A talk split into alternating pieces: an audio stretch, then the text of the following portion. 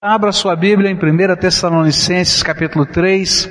Nós estamos estudando esse livro da Bíblia, estamos no capítulo 3, a partir do verso 1 até o verso 13. Nós queremos meditar nesse texto. A palavra do Senhor diz assim: Por isso, quando não pudemos mais suportar, achamos por bem permanecer sozinhos em Atenas e assim enviamos Timóteo, nosso irmão e cooperador de Deus no Evangelho de Cristo, para fortalecê-los e dar-lhes ânimo na fé, para que ninguém seja abalado por essas tribulações. Vocês sabem muito bem que fomos designados para isso. Quando estávamos com vocês, já lhes dizíamos que seríamos perseguidos, o que realmente aconteceu, como vocês sabem. Por essa razão, não suportando mais, enviei Timóteo para saber a respeito da fé que vocês têm, a fim de que o tentador não os seduzisse, tornando inútil o nosso esforço. Agora, porém, Timóteo acaba de chegar da parte de vocês, dando-nos boas notícias a respeito da fé e do amor que vocês têm. Ele nos falou que vocês sempre guardam boas recordações de nós, desejando ver-nos, assim como nós queremos vê-los. Por isso, irmãos, em toda a nossa necessidade e tribulação, ficamos animados quando soubermos da sua fé, pois agora vivemos, visto que vocês estão firmes no Senhor. Como podemos ser suficientemente gratos a Deus por vocês, por toda a alegria que temos diante dele por causa de vocês, noite e dia, insistimos em orar para que possamos vê-los pessoalmente e suprir o que falta à sua fé. Que o próprio Deus, nosso Pai e nosso Senhor Jesus preparem o nosso caminho até vocês. Que o Senhor faça crescer e transbordar o amor que vocês têm uns para com os outros e para com todos, a exemplo do nosso amor por vocês. Que Ele fortaleça o coração de vocês para serem irrepreensíveis em santidade diante de nosso Deus e Pai, na vinda de nosso Senhor Jesus com todos os seus santos. Vamos orar a Deus. Pai querido, nós estamos aqui reconhecendo que de maneiras tremendas e maravilhosas fomos conquistados pela tua graça. O Senhor é quem nos amou de uma maneira tão intensa tão maravilhosa que fomos constrangidos pelo teu amor e o Senhor nos trouxe para perto de si. E agora, Pai, que vamos meditar na tua palavra, outra vez, manifesta o teu amor para conosco, manifesta o teu poder, manifesta a tua palavra e que nós sejamos tocados pelo Senhor. Eu quero confessar publicamente a minha incompetência, a minha incapacidade de fazer qualquer coisa, porque, Senhor, se o Senhor não nos falar, não tem sentido nada. Por isso estamos aqui, queremos ouvir a tua voz. Fala conosco, toca-nos o coração, dirige a nossa alma. É aquilo que oramos em nome de Jesus. Amém e amém. Paulo está ensinando agora, não é? Ou trabalhando na vida desses seus filhinhos. Uma igreja que nasceu em três semanas. E ele, como um pai espiritual, queria antes de ensinar essa igreja a andar sozinha, a colocar como uma criança que o papai está ensinando a andar, primeiro tem que aprender a ficar de pé, não é? Ele estava ensinando aquela igreja a ficar de pé no meio das tribulações, no meio das lutas, das dificuldades, dos problemas, das provações, das perseguições. Como é que a gente permanece em pé? Agora, como é que funciona isso?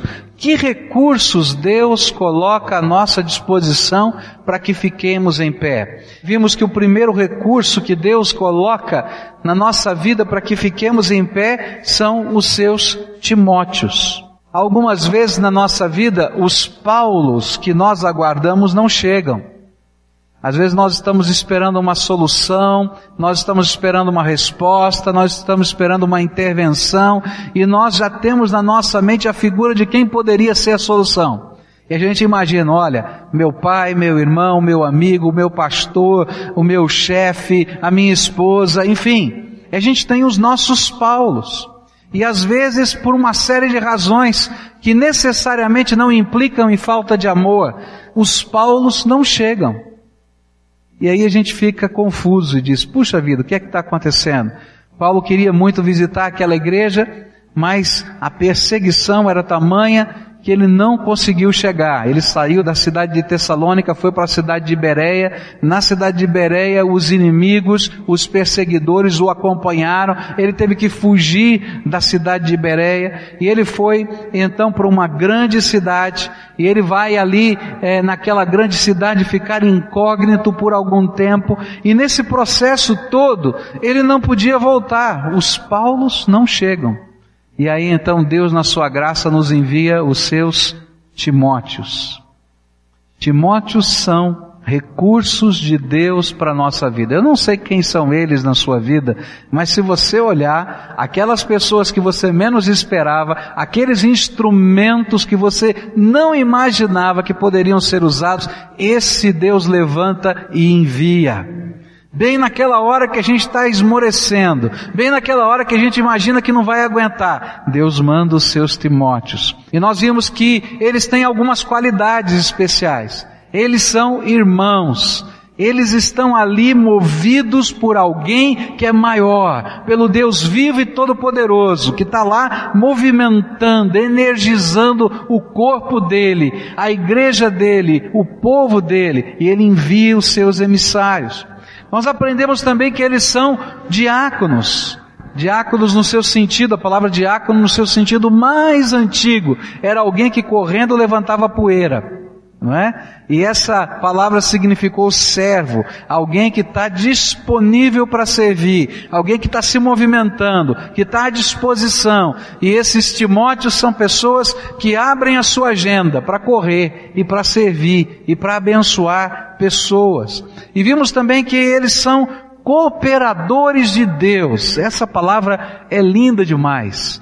Alguém que Deus chama para ajudar no trabalho que é dele, de Deus. Não é tremendo? Nós estamos cooperando com Deus. Deus nos dá esse privilégio. Esses são os Timóteos. Eu queria que você parasse para pensar nesse texto da palavra de Deus e imaginar para que Deus está enviando ou disponibilizando os seus Timóteos. Para quê? O que, que eles fazem? Qual é o papel deles nesse ajudar-nos a permanecer em pé? Versículos 2 até o verso 5 dizem assim: E assim enviamos Timóteo, nosso irmão e cooperador de Deus no Evangelho de Cristo, para fortalecê-los e dar-lhes ânimo na fé, para que ninguém seja abalado por essas tribulações. Vocês sabem muito bem que fomos designados para isso. Quando estávamos com vocês, já lhes dizíamos que seríamos perseguidos, o que realmente aconteceu, como vocês sabem. Por essa razão, não suportando mais, enviei Timóteo para saber a respeito da fé que vocês têm, a fim de que o tentador não os seduzisse, tornando inútil o nosso esforço. Para que Deus coloca Timóteos ao nosso redor? Por que, que Ele levanta pessoas que de alguma maneira vão se tornar bênção na nossa vida? Primeira razão que esse texto diz é para que a igreja, o povo de Deus, saiba da sua luta e participe dela com você. Presta atenção nisso. A primeira razão é para que o povo de Deus saiba da sua luta e entre com você nessa batalha. Exatamente isso que diz o versículo 5. Para saber a respeito da fé que vocês têm. O que é que está acontecendo? Eu mandei Timóteo para que ele pudesse trazer notícias e nos dizer o que está acontecendo. Uma das armas de guerra especialmente da guerra moderna, é destruir as pontes de comunicação. O que, que a gente faz? A gente olha toda a estrutura de um país que está em guerra e a gente começa a bombardear toda a estrutura de comunicação. A gente destrói o sistema telefônico, destrói ah, as antenas de rádio, de televisão, o que for possível em termos de estrada, de pontes, todo o sistema de comunicação é a primeira mira da guerra moderna. E quando começa a guerra, sabe o que acontece? Eles mandam uns aviões que ficam sobrevoando o espaço aéreo daquele país e que emitem sinais difusos de tal maneira que as ondas de rádio elas sejam confundidas e misturadas e não haja comunicação. E uma das maneiras de Satanás enfrentar e lutar conosco é isolar o povo de Deus. Sabe qual é a arma que o inimigo usa? Ele tenta colocar você no teu cantinho e eu no meu. Porque não é assim no reino de Deus. Nós somos uma família. E o que acontece é que quando chegam os Timóteos, a primeira coisa que acontece é que somos reconectados com o povo de Deus. Meu povo, a minha família, a minha igreja, os meus intercessores, as pessoas que Deus está enviando, elas estão trabalhando junto à minha vida. E é interessante que quando as comunicações são restabelecidas num processo de batalha, o que acontece é que aquele que está na linha de frente, ele começa a receber suporte da intendência. A intendência dentro da guerra, dentro da batalha, ela tem uma responsabilidade prover os suprimentos. O que é que está faltando? É munição. O que é que está faltando? É socorro médico. O que é que está faltando? É comida. O que é que está faltando? É gasolina.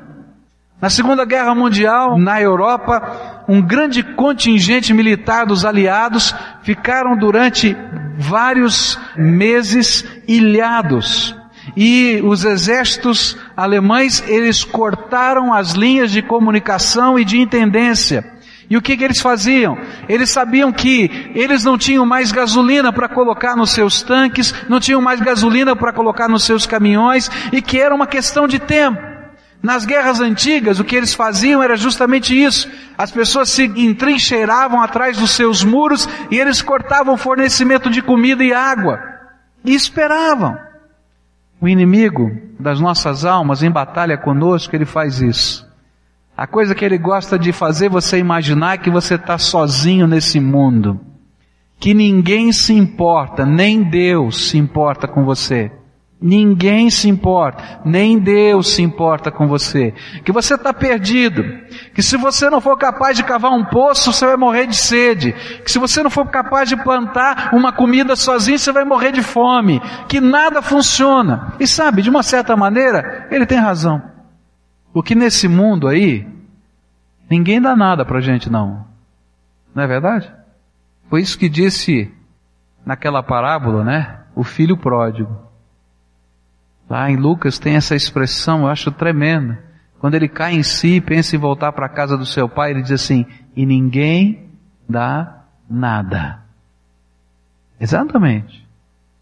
Mas quando a gente faz parte do exército de Deus, a gente está conectado com o Senhor. E o Senhor envia os seus Timóteos de maneiras tremendas, sobrenaturais e a primeira coisa que acontece é que os pontos de comunicação são reconectados.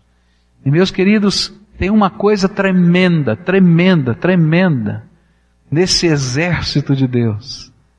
Só você pode quebrar o canal de comunicação com o Pai. Satanás não pode colocar uma barreira entre você e o Pai. A única barreira que pode existir entre você e o Pai é você mesmo que constrói com os seus pecados, mais nada. Mas enquanto nós estamos conectados direto com o Pai, Deus vai começar a enviar os seus Timóteos. E os Timóteos de Deus vão conectar-nos àquilo que Deus quer que chegue nas nossas mãos. E as marcas da graça de Deus virão de modo tremendo, de modo maravilhoso, de modo que a gente não consegue entender. É milagre de Deus. É milagre de Deus. Deus tem maneiras estranhas de fazer as coisas dele acontecerem, mas elas acontecem. Se for preciso, ele vai fazer alguém não dormir, só por sua causa. Uma vez eu recebi um telefone de alguém que disse assim: Não dormi essa noite por sua causa, pastor. Eu falei: O que, que eu fiz de errado? Não, Deus me incomodou para fazer uma coisa e não consegui conciliar o sono até agora. Eu precisava falar isso para o senhor. Deus estava fazendo a obra dele. Deus é capaz de mexer com os seus Timóteos de perto e de longe. Eu me lembro de um telefonema que eu recebi de São Paulo, na hora do almoço, caiu direto na minha sala, de alguém que estava lá em São Paulo e estava sendo Timóteo para mim, me conectando a uma rede de oração numa hora que eu precisava de oração. E dizendo, nós vamos nos reunir, Deus tem tocado o meu coração. Eu não vi aquela pessoa há mais de 10 anos. Naquele dia ligou. Sabe, é Deus conectando. E uma das missões dos Timóteos é levarem as informações e mobilizarem o povo de Deus. E aí eles trazem a informação, é preciso de alguma coisa. Por isso, quando Deus tocar o seu coração para ser o Timóteo que leva a informação, que vem com o desafio, não tema. Porque geralmente os desafios que Deus nos dá são muito maiores do que a nossa capacidade de sermos Timóteo. Mas Deus faz milagres. Assim como conectou você, faz milagres. Mas sabe como é que funciona no reino de Deus? Quando Deus envia os seus Timóteos, o suprimento vem dele, e o suprimento que vem de Deus está com a gente. Deus levanta pessoas, coloca sonhos, coloca visões espirituais, alvos, nós nos conectamos, não deixamos um ao outro sozinho, e aí as coisas vão acontecendo. Não é tremendo?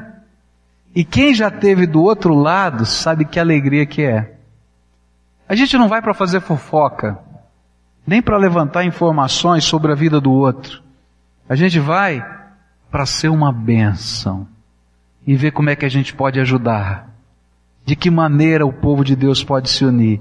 E cada vez que alguém da igreja chega até você em um momento de aflição, isso representa toda a igreja que chegou lá para te abençoar e ser parte da tua batalha. Nós fomos conectados. Segunda razão porque o Senhor envia os seus Timóteos. A Bíblia diz para que o tentador não os seduza. O que quer dizer isso? Às vezes nesses momentos de aflição, desespero, nós somos tentados a imaginar que fomos abandonados por Deus. Quem é a pessoa que, num momento de angústia, não oscilou a sua fé? Eu não conheço.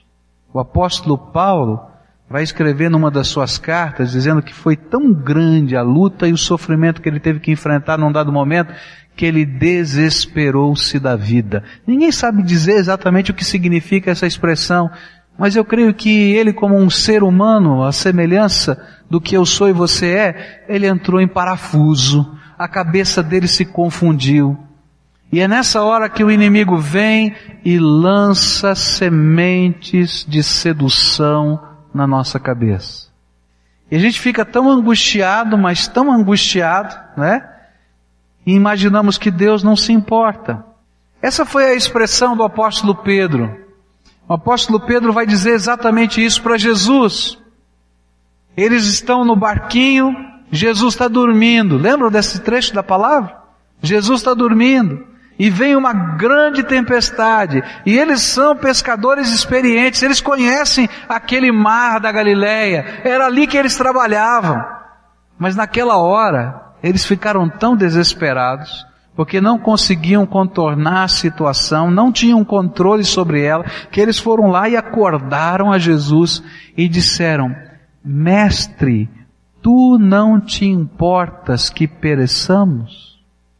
É nessa hora que o inimigo vem e semeia algumas sementes de desilusão, de dor, e nós somos tentados a abandonar a nossa fé.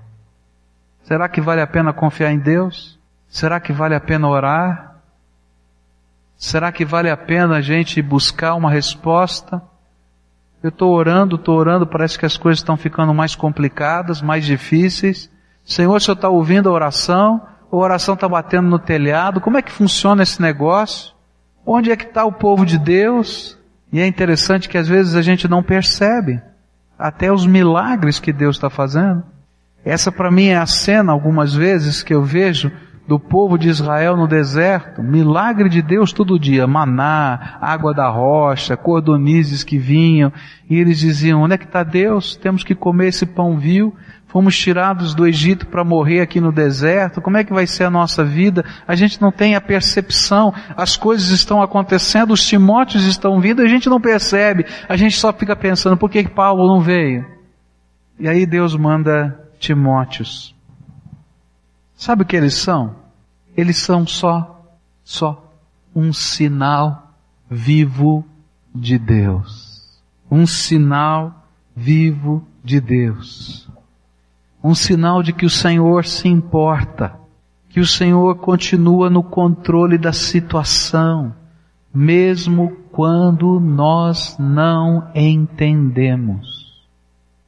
Um sinal como que Deus dizendo ao nosso ouvido, filho, não te abandonei, não te larguei à mercê da sua própria sorte. E ainda quando Satanás está dizendo isso e batendo e martelando, venha o toque, o abraço, a palavra, como graça de Deus chegando. Um dia eu me senti assim, um Timóteo.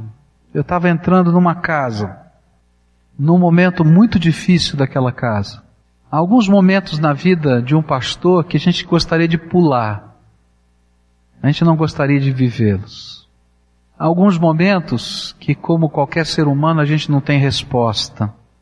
E eu me lembro que eu fui àquela casa porque uma jovem tinha falecido.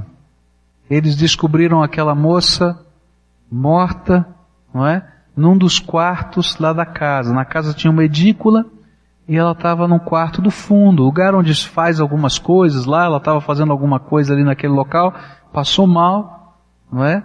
Teve uma, uma crise de hipoglicemia profunda, ela era uma diabética tipo 1, usava insulina a vida inteira, teve uma crise hipoglicêmica profunda e veio a falecer, ninguém percebeu que ela estava lá e ela veio a falecer. E aí então me ligaram e disseram, pastor, olha, está uma tragédia aqui. E eu me lembro que eu cheguei lá, eles tinham recolhido a menina, a menina estava na sala, estavam alguns vizinhos, alguns parentes, e estava o papai e a mamãe dela. Eu nunca vou me esquecer da palavra daquele papai. Eu me senti tão pequenininho, mas tão pequenininho, mas tão pequenininho quando ele falou aquilo. Eu me senti o mais impotente de todos os homens. Mas aquela palavra me ajuda a entender o que, que a gente faz quando a gente é um Timóteo. Eu entrei e aquele papai disse para mim assim: Que bom, pastor, que o senhor chegou. Está entrando um pouquinho de luz dentro dessa casa. E eu me senti tão pequenininho porque eu me achava a sombra mais escura. O que, que eu posso fazer? Mas naquela hora, para aquele coração, eu era só um sinal de que ele não estava sozinho no meio de uma batalha tão dura que ele não conseguia explicar. Meu querido, às vezes o Senhor manda os seus Timóteos para você. E sabe para que, que eles vão lá? Eles vão levantar informações para que o povo de Deus se movimente e abençoe a sua vida. Mas eles vão lá como um sinal. Para que o inimigo não seduza você dizendo que Deus não se importa. E só para dizer para você, eu não deixei de continuar no controle. Talvez você não possa entender o momento que você está vivendo. Talvez você não possa compreender as lutas que você está enfrentando. Talvez você não possa entender o que virá no futuro. É muito complicado. A gente não sabe. Mas o Senhor está lhe dizendo, eu me importo com você. E se você não consegue ouvir a voz do Espírito no teu coração, porque quem sabe naquela hora as vozes da alma se misturem, o Senhor vai mandar um Timóteo e é interessante que as maneiras que Deus faz isso são tremendas. Eu me lembro de ter batizado um senhor e eu fiquei tão intrigado com aquela experiência de conversão. Esse homem estava trabalhando em São Paulo, passeando pela rua, andando na rua em São Paulo, aquela multidão de gente passando. e de repente um senhor bate nas suas costas e diz: Eu tenho uma palavra de Deus para você. Você já pensou um negócio desse no meio da rua? Na cidade de São Paulo? E de repente aquele homem, cheio do Espírito Santo, lhe deu uma palavra. E aquela palavra era de verdade a palavra de Deus para o momento que ele estava vivendo. Aquele homem caiu em profundo pranto e naquele mesmo instante recebeu Jesus como Senhor e Salvador da sua vida. Nunca mais viu aquele homem. Nem sabe o nome dele. Mas naquele instante era como se Deus dissesse, filho, tenho ouvido a tua oração. Estou vendo a angústia da tua alma. Eu sou o Deus Todo-Poderoso que te respondo. E aí chegam os Timóteos. Não é tremendo? Para que o inimigo não te seduza. Olha só o que a palavra de Deus diz, que Jesus ensinou. Mateus 13, versículo 20, diz assim, Quanto ao que foi semeado em terreno pedregoso, este é aquele que ouve a palavra e logo a recebe com alegria. Todavia, visto que não tem raiz em si mesmo, permanece pouco tempo. E quando surge alguma tribulação ou perseguição por causa da palavra, logo abandona. Algumas pessoas em tempos de tribulação vão abandonar a fé e vão dizer: o Paulo não chegou, ainda que milhares de Timóteos estejam à sua volta. Um comentarista, falando sobre esse texto que nós estamos estudando, ele escreveu o seguinte: Algumas pessoas, em tempos de tribulação, constroem muros e desligam-se de si mesmas. Outras constroem pontes e se aproximam mais do Senhor e do seu povo. Há coisas que eu não sei lidar, há coisas que eu não sei falar, e aí sabe o que eu faço? Eu levanto um muro na minha volta e me protejo. E eu tento fazer de conta que eu consegui um lugar no mundo reservado só para mim. E eu tento me esconder lá. E geralmente quando eu entro atrás dos meus muros, são os tempos de angústia da minha alma. Porque apesar da gente estar em luta e de não saber resolver, a gente está sozinho. Quantas vezes já vivi isso? Mas há coisas que são tremendas. Eu aprendi que em vários momentos, quando eu estava atrás do meu muro, o único jeito de sair era olhar para cima, porque à minha volta eu tinha construído só paredes. E quando a gente se reconecta com Deus, Deus nos reconecta de novo com as pessoas. E aí, ao invés de construir muros na hora da luta e da angústia, Deus nos faz um fazedor de pontes. Gente que se conecta com Deus e que é capaz de se conectar com as pessoas e fazer diferença nessa terra. Muitas vezes eu sou um construtor de muros e Deus tem que puxar a minha orelha e dizer, meu filho, eu te chamei para ser um construtor de pontes. E aí eu tenho que dizer, Senhor, pode quebrar o meu muro. E sabe por que a gente tem medo de quebrar o muro? A gente tem medo de sofrer. A gente tem medo de se desiludir. A gente tem medo de se dar de novo e se machucar. A gente tem medo. E Deus diz assim, olha, no amor, todo medo desaparece. Deixa que eu te cubra com o meu amor. E aí o medo vai embora e você pode construir pontes. Porque agora o que te supre, o que te sustenta, não é mais a tua capacidade de administrar os conflitos da vida, mas é o amor do Deus vivo que te reconectou com a história e a eternidade. Eu queria dizer para você que Deus está mandando algum Timóteo aí para você. Sabe para quê? Para dizer para você, sai de trás do teu muro. Eu te chamei para construir pontes. Começa comigo. Volta para mim, olha para mim. E se o inimigo semeou algum tipo de sedução, de desespero, lança fora. Jesus é a nossa esperança.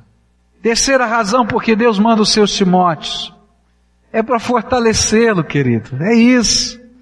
E aqui aparece uma palavrinha nesse texto tão bonita: tornar firme, estabelecer. A figura que me vem à mente é quando você planta alguma coisa, eu me lembro de um tempo quando criança que eu plantei tomates no fundo do quintal, né? E eu fiquei tão feliz quando os tomateiros começaram a crescer. E aí um dia caiu uma chuva forte. E o tomateiro não aguentou a chuva, ele se esmilingou tudo no chão lá. E eu comecei a chorar, eu era garoto, mamãe, os meus tomateiros, mamãe, né? E aí a mamãe saiu comigo e a gente foi arrumar umas estacas pequenininhas, um pedacinho de madeira que a gente pudesse colocar do lado, não é? Daquelas plantinhas e amarrá-las bem suavemente, não fortemente, para que elas pudessem estar firmes. Deus manda os seus Timóteos para isso. Gente que se coloca ao nosso lado e diz assim, pode usar o meu ombro, pode usar o meu braço, porque eu estou usando o ombro de Deus e a gente só vai poder andar aqui se a graça de Deus nos ajudar. E Deus manda os seus Timóteos para isso, para nos fortalecer. A palavra de Deus vai dizer mais, não somente para nos fortalecer, mas Ele manda os seus Timóteos para nos dar ânimo, e essa palavra dar ânimo pode ser traduzida como encorajar, motivar, andar ao nosso lado nessa hora difícil, literalmente. Faleceu um colega pastor de uma maneira que a gente não conseguia entender. O corpo estava lá, família, os amigos, os irmãos, e eu recebi a notícia, eu fui lá para estar com a esposa dele, a viúva. E chegou aquela hora de a gente dar uma palavra. Pastor, dá uma palavra pra gente. Eu abracei a viúva e disse, gente, eu estou tão triste, tão triste, que eu não tenho palavras, eu não sei o que dizer. Eu só posso dizer que eu não entendo o que está acontecendo e estou triste. E eu saí de lá me sentindo o pastor mais frustrado da face da terra. Passou o funeral, passaram-se alguns dias, a esposa dele me ligou, a viúva, queria conversar comigo. Ela entrou na minha sala e eu estava tão sem graça. Ela veio e me deu um abraço, disse, pastor, a sua palavra naquele dia foi uma bênção para mim. Eu falei, que palavra?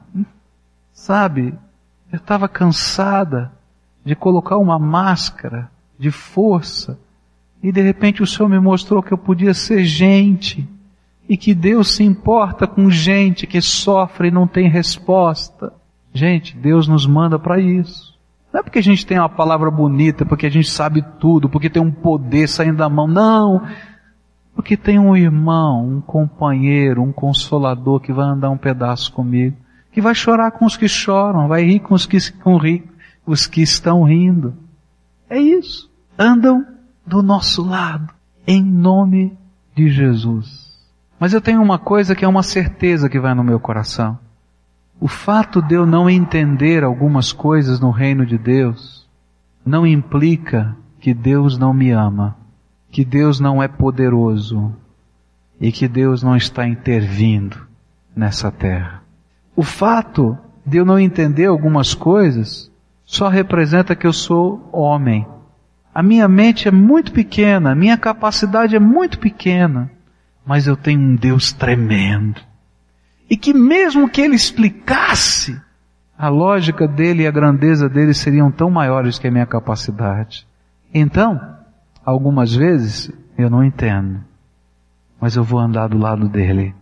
E ainda que Satanás venha me dizer que Deus não se importa comigo, Deus tem marcado a minha vida de tantas maneiras diferentes para dizer que Ele é o meu Senhor, o meu Salvador, o meu amado. E eu vou continuar andando com ele. E tem uma cena na Bíblia, e eu queria terminar essa mensagem com ela. Um dos trechos da palavra de Deus que eu não entendo é a morte de Estevão. A Bíblia começa descrevendo quem é esse homem, um homem de Deus, cheio do Espírito Santo, de boa reputação. Deus fazia prodígios e sinais através da vida dele. Deus estava usando aquele homem de uma maneira tremenda. E aí, uma perseguição se levanta e aquele homem é arrastado pela cidade, levado à sinagoga que ele frequentava, junto aos seus amigos daquele lugar. E ali ele é julgado. E ele é condenado à morte. E ele é arrastado de novo pela cidade, levado para o lado de fora da cidade, jogado num buraco.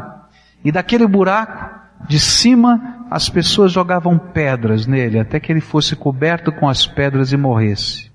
Você consegue entender uma coisa dessa? Mas sabe o que eu acho tremendo? É que enquanto as pedras que machucam batiam nele, enquanto as pedras que machucam e que talvez ele não entendesse o ferissem, a Bíblia diz que o céu se abriu diante dos seus olhos. E ele viu Jesus não assentado. Todos os outros lugares da Bíblia diz que Jesus está sentado ao lado direito do Pai, no seu trono de glória. Mas nesse texto Jesus está de pé. E naquela hora, quando as pedras estavam batendo, o Senhor Jesus estava recebendo o seu Filho amado na sua glória eterna. Talvez as pessoas não pudessem entender, porque enquanto as pedras batiam, ele começava a dizer, eu estou tendo uma visão, os céus estão abertos e o Filho do Deus vivo ressuscitado está ao seu lado. Eles ficavam mais irados. Eu não consigo entender algumas coisas que acontecem na vida. Eu não consigo explicar tantas delas. Mas eu sei em quem tenho crido, estou certo que Ele é poderoso para guardar o meu tesouro até o dia final. Eu sei que o Jesus que eu adoro continua no poder dele, na glória dele, e que ele tem todo o controle. Eu não entendo as coisas, mas eu confio na sua sabedoria e na sua graça. Eu não entendo as dinâmicas, mas eu confio naquele que um dia vai se colocar de pé no seu trono e vai dizer: entra no gozo do teu Senhor, servo bom e fiel. Meu irmão, se você quiser analisar a vida apenas pelas coisas que acontecem aqui e agora, você vai ficar doido, não vai entender nada. Mas a Bíblia nos ensina que a gente tem que olhar a vida na dimensão eterna.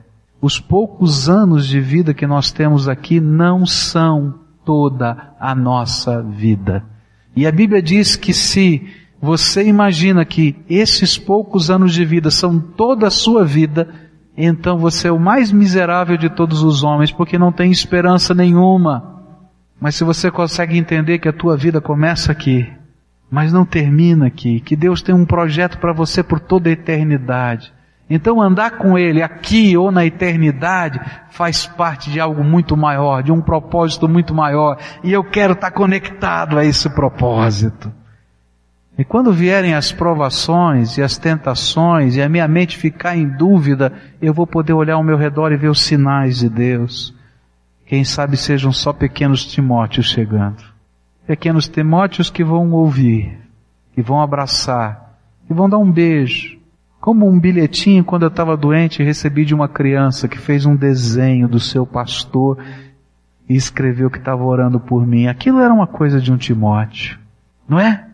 Mas sabe o que estava por trás? O Deus vivo e todo-poderoso dizendo: olha para cima, sai dos teus muros e constrói pontes.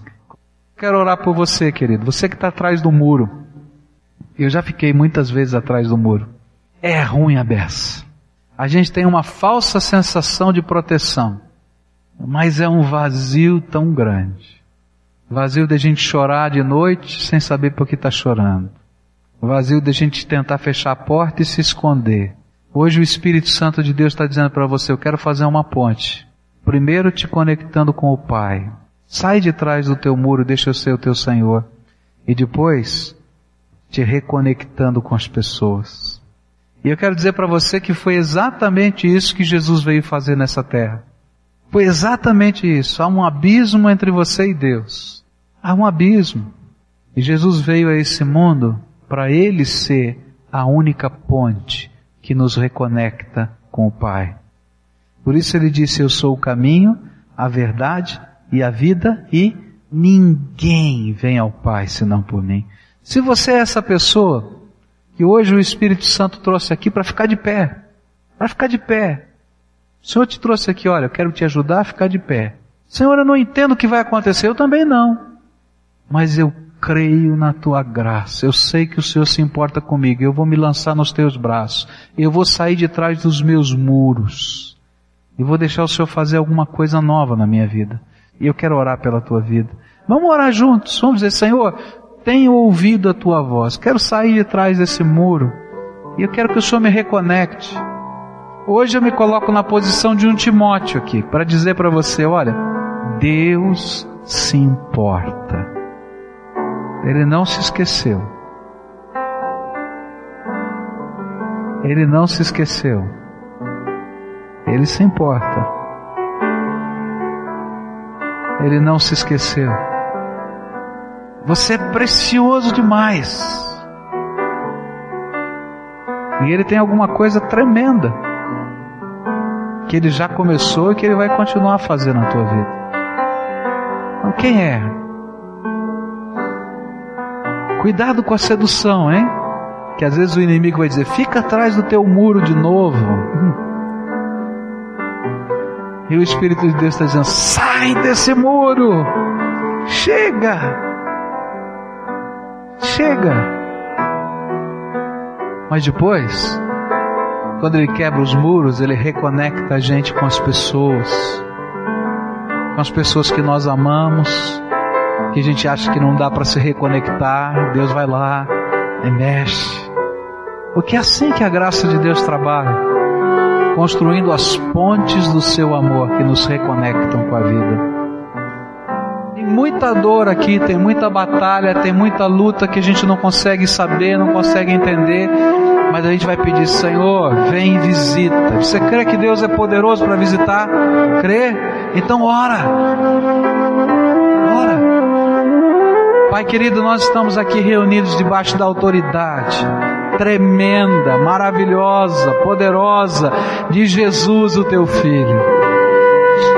Eu te dou graças, Senhor, porque hoje, quando essas pessoas começaram a vir aqui para pedir oração, para estarmos orando juntos por elas, o Senhor Jesus já as abraçou. Eles nem tinham chegado aqui, o Senhor Jesus já havia derramado do seu espírito sobre eles. E eu sei que eles não estão sozinhos a tua palavra nos garante, Pai, que todo aquele que invocar o nome do Senhor, de maneira nenhuma o Senhor o lançará fora. A tua palavra nos garante que quando estivessem duas ou três pessoas reunidas debaixo da autoridade do nome de Jesus, o Senhor estaria conosco. A tua palavra tem nos garantido. Mas, Senhor, nós trazemos dentro da nossa alma as marcas do teu toque, da tua bênção. E nesta hora nós queremos te pedir, Senhor, não somente abraça esses teus filhinhos, não somente toca os seus filhinhos, mas revela a tua presença e a tua glória para eles. Eu te dou graças, Senhor, porque nós não dependemos dos Paulos nem dos Timóteos. Nós somos servos do Deus vivo e nós temos uma conexão direta com o Pai.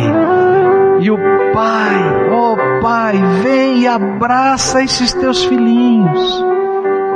Alguns, Senhor, estão carregando pesos de dores tão intensas. Alguns estão carregando, Senhor, situações que não sabem como lidar. Alguns trazem dentro da alma histórias, Senhor, tão profundas, tristes, doloridas. Mas eu quero te pedir, vem agora com o teu bálsamo de amor e derrama sobre elas. E Senhor, em cada uma dessas feridas que parecem incuráveis, que a gente está atravessando e parece que a gente diz nunca mais, nunca mais vai dar para viver direito. Que o Senhor derrame do óleo do teu espírito agora, Pai. E que o óleo do teu espírito seja renovação. Que o óleo do teu espírito seja cura que o óleo do teu espírito seja libertação. Que o óleo do teu espírito seja quebra de qualquer coisa que o inimigo lançou sobre eles. Que toda maldição de Satanás lançada sobre esses teus filhos caia por terra agora em nome de Jesus que todo espírito de enfermidade, de angústia, de dor, de amargura, seja agora expulso em nome de Jesus e que venha, Senhor, aquilo que o Senhor nos prometeu, o fruto do Espírito Santo, a alegria, a paz, a bondade, a longanimidade, que venha, Senhor, as manifestações da tua graça, porque a raiz dessa vida está sendo mexida pelo teu poder. Senhor, quebra os muros, quebra os muros e faz desses teus filhos construtores de pontes Há pessoas que precisam ser reconectadas. E o Senhor os chama hoje para ser uma bênção. E eles estão dizendo: Senhor, eu não consigo, eu não sei, eu não imagino como, eu não vejo maneira. E eu quero te pedir, Senhor, tira o peso dessas coisas agora do coração deles. E que eles apenas se sintam agora instrumentos do Senhor. Só isso. E na hora certa, no dia certo, dá-lhes o poder, dá-lhes a sabedoria e dá-lhes a graça de verem os muros quebrados e as pontes sendo reconstruídas. Escuta, Deus, a nossa oração e abençoa, e abençoa, e abençoa em nome de Jesus. Amém.